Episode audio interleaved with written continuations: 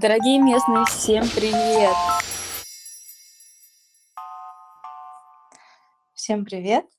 Я сегодня буду рассказывать про Customer Experience, что это такое, а, зачем это нужно, какая в этом польза. Начну с того, что представлюсь. Меня зовут Настя. Я руковожу Customer Experience в компании DoorDash. Это компания, которая работает на американском рынке – занимается доставкой, доставкой еды из ресторанов и доставкой а, продуктов а, и разных а, потребительских товаров, которые, которые вам может захотеться получить там в течение 30 минут на любой адрес. Мы работаем в Америке, работаем в Канаде и в Австралии на сегодняшний день. Скоро запускаем японский рынок и дальше будем расти. Есть много компаний в России классных, которые делают нечто похожее, поэтому я думаю, что а, мы все, мы все как покупатели можем а, на себя спроецировать, а, что это примерно за бизнес и, и как это ощущается для покупателя. Вот. Буду приводить примеры из, а, из своей рабочей практики и в целом а, как покупатель буду говорить о других компаниях в том числе. Итак, что такое, что такое customer experience? И почему я использую английский термин. На самом деле достаточно сложно перевести на русский без потери смысла, но, наверное, самым близким переводом будет опыт покупателя или впечатление покупателя.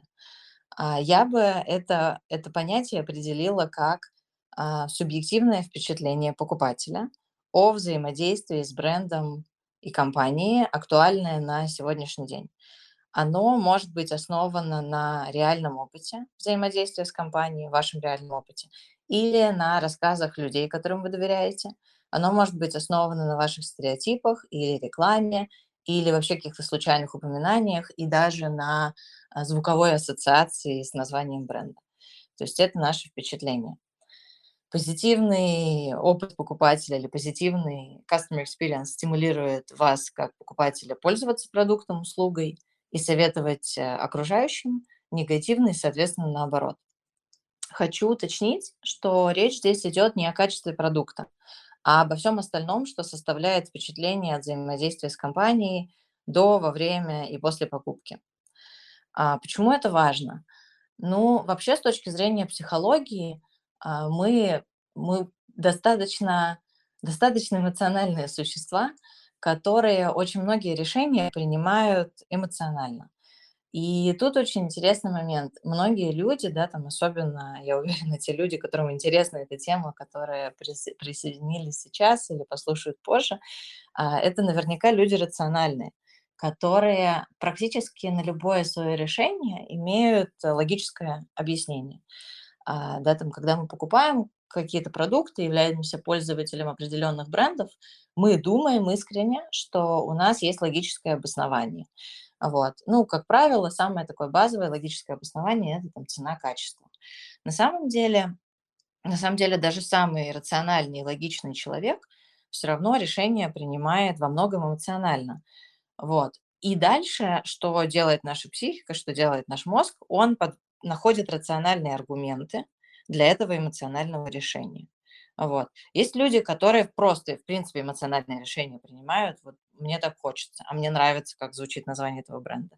Большинство из нас думает, что мы рационализируем такие решения, но очень много было исследований на эту тему. А, до 70% а, веса нашего решения продиктовано нашими эмоциями, нашим настроением, нашим, так скажем, подсознанием. Вот. Поэтому очень важно впечатление от взаимодействия с брендом. Да, очевидно, что качество тоже важно. Это сто процентов. Конечно, никто не будет покупать отвратительный продукт или плохую услугу, да, там какой, какой бы прекрасный experience вокруг этого не был построен. Хотя, кстати, есть примеры, когда и такое бывает. Но мы, мы сейчас будем говорить о ситуации, когда хороший классный продукт и что еще компания может сделать, особенно на перенасыщенном рынке, особенно в условиях жесткой конкуренции. Вот. С моей точки зрения ответ, э, кроме, кроме маркетинга, кроме создания новых продуктов, это инвестиция в customer experience. Итак, переходим к более практичной части. зачем это делать и что это такое с точки зрения бизнеса. Это, опять же, все взаимодействия с компанией брендом, которые либо делают клиента лояльным, либо оставляют его незаинтересованным или даже разочарованным, без желания или с активным нежеланием продолжать пользоваться продуктом, услугой. Конечно, в дополнение к этому впечатление клиента – это также то, чем они будут делиться со своим кругом общения. А, и тут тоже интересная вещь, немножко статистики. Если клиент компании остался доволен, как правило, он в среднем об этом расскажет одному своему другу, коллеге. Если клиент компании остался недоволен, чем бы то ни было, а, он, скорее всего, расскажет это примерно 10 людям, средний клиент. Вот, поэтому здесь есть такая несправедливость, что а, клиенты, которые остаются неудовлетворены, они в 10 раз дороже обходятся компании, потому что они не просто сами перестают быть пользователями, они еще и активно а, действуют против вас. Вот. В любой индустрии очевидно, что компания всегда хочет, чтобы клиенты продолжали выбирать их продукт, услугу. Ну, если, конечно, вы не создаете какой-то продукт, который покупается один раз на всю жизнь, и вам, собственно, все равно, вам главное один раз продать. Но я думаю, что 99% компаний а, ориентируется на повторную продажу. Соответственно, компании интересно инвестировать в позитивный вот этот э, customer experience, да, впечатление покупателя, и быстро исправлять негативные ситуации. В конце концов, компания тратит всегда деньги на привлечение каждого клиента, а сохранить его, как правило, дешевле, чем потерять и привлечь нового. Ну и здесь тоже опять немножко статистики. В среднем в пять раз дороже привлечь нового покупателя, чем сохранить уже существующего. И, например, э, удачно, вероятность продажи повторной клиенту уже существующему 60-70%, а, а вероятность успешной продажи продукта а, новому холодному клиенту всего 5-20%. Ну вот отсюда, собственно, и разница в стоимости привлечения. Вот. Как создать классный customer experience? Для этого в компании должен быть фокус на две вещи предотвращение негативного опыта и каких-то негативных ситуаций. И второе – это исправление впечатления, когда этот непредвиденный негативный опыт случился. И именно это функция команды Customer Experience. Очень часто люди задают логичный вопрос, а почему мы используем а, термин Customer Experience, а не служба поддержки. Вот. И, и апеллируют к тому, что это звучит э, слишком, э, слишком э, западно и слишком усложненно для того, что нам всем очевидно. На самом деле Customer Experience – это не то же самое, что служба поддержки. В чем же разница? Ну, я бы, если коротко эм, это объяснять, сформулировала следующим образом. Служба поддержки – это только часть того, за что отвечает Customer Experience или вот впечатление покупателя – и впечатление покупателя – это зона намного шире, больше и комплекснее, чем только поддержка. Потому что Customer Experience покрывает все взаимодействие с брендом, включая, например, впечатление от маркетинговых коммуникаций, а, там, вводят ли промокод в заблуждение покупателей, обещая им, там, не знаю, 50% скидку, когда в реальности там дальше есть много мел мелким шрифтом написанных условий, что эти 50% действуют только, если вы первый раз покупаете и так далее, и так далее. Вот, то есть это то впечатление, которое у клиента возникает в результате вашей же рекламы или ваших маркетинговых коммуникаций. Следующая зона – это проблема при взаимодействии с продуктом, услугой без обращения в службу поддержки. Да? То есть когда клиент обращается в службу поддержки, тут все понятно, он вам расскажет, что не так. А если он не обращается в службу поддержки? Если мы, например, говорим про диджитал-продукты, когда продукт – это приложение, очень много покупателей, когда у них возникают глюки в приложении, например, там не нажимается кнопка «Оформить заказ» или еще там что-то, они не звонят с этим службой поддержки. Они расстраиваются, оставляют корзину и уходят э, куда-нибудь заниматься своими делами. Или, что еще хуже, на сайт конкурента.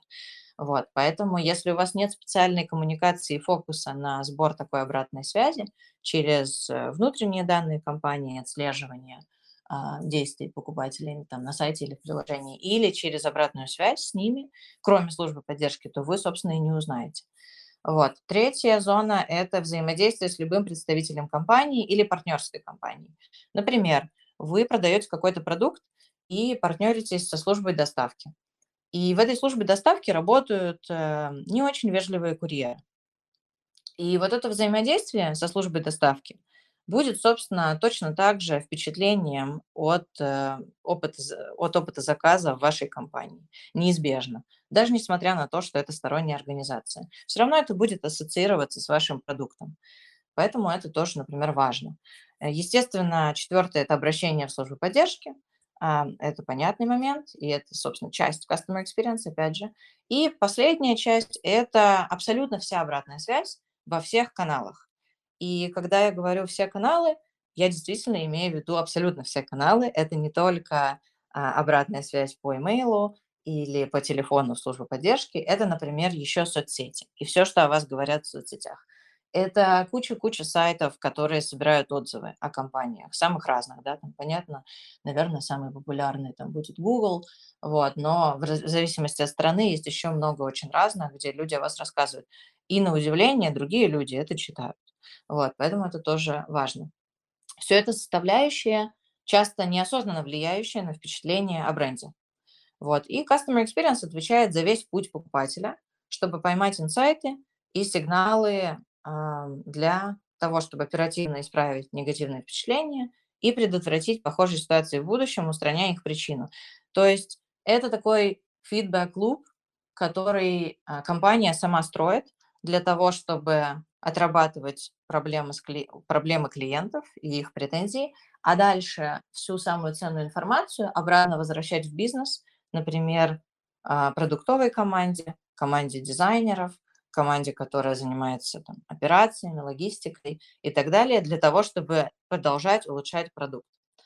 Вот. Это звучит все достаточно очевидно, и тем не менее на сегодняшний день у очень маленького количества компаний есть команда, которая занимается Customer Experience. И почему так? Я думаю, что это потому, что очень многие компании сейчас сфокусированы на таком позиционировании себя как customer-centric или customer-obsessed организация. Вот. Сейчас, например, там в дизайне есть такой термин um, human-centered design, то есть дизайн для пользователя. И очень многие компании искренне верят и думают, что, ну, в принципе, они же строят свой продукт для покупателя, значит, они автоматически, собственно, думают о покупателе с утра до вечера. Но я бы с этим поспорила, потому что на самом деле обычно команды внутри компании думают о том, что напрямую связано с их целью, с их метрикой. Вот. И, как правило, да, там все эффективные компании, они предпочитают э, заниматься таким жестким краткосрочным планированием и ставить себе агрессивные цели. Да, там возьмем, к примеру, маркетинг. Команда, которая занимается маркетингом, как правило, ориентируется на количество новых покупателей там, в неделю, в месяц, в квартал. Команда маркетинга фокусируется на увеличении конверсии в воронке и, или на там, повышение а, показателя эффективности инвестиций, возврата на инвестиции на конкретную рекламную кампанию. Вот. А что должна делать команда, которая занимается Customer Experience? Она должна думать о том, насколько удовлетворен покупатель. И здесь а, штука в том, что удовлетворенность покупателей не всегда линейно отражается на кратко, краткосрочных бизнес-показателях. То есть если мы говорим про лояльность, в зависимости от того, какой продукт вы продаете, к вам клиент вернется через какое-то время.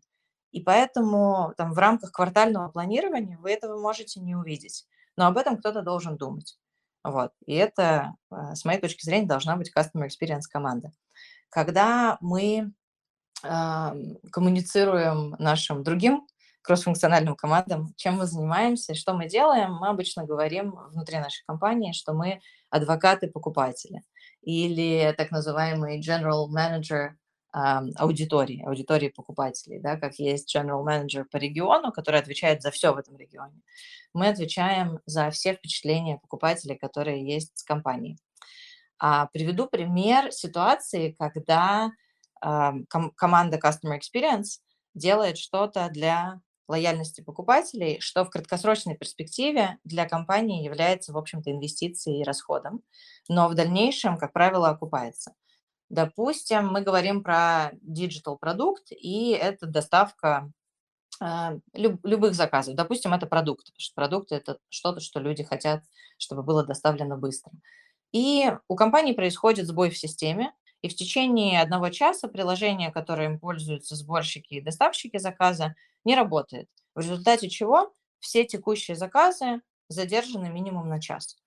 Вот, команда, а, там, инженерная команда, понятное дело, должна заниматься тем, чтобы быстро этот вопрос решить, да, и, и, и все исправить, чтобы дальше все функционировало. А команда Customer Experience в этой ситуации будет принимать решение, как поступить, чтобы компенсировать негативное впечатление клиентов. И желательно сделать это проактивно.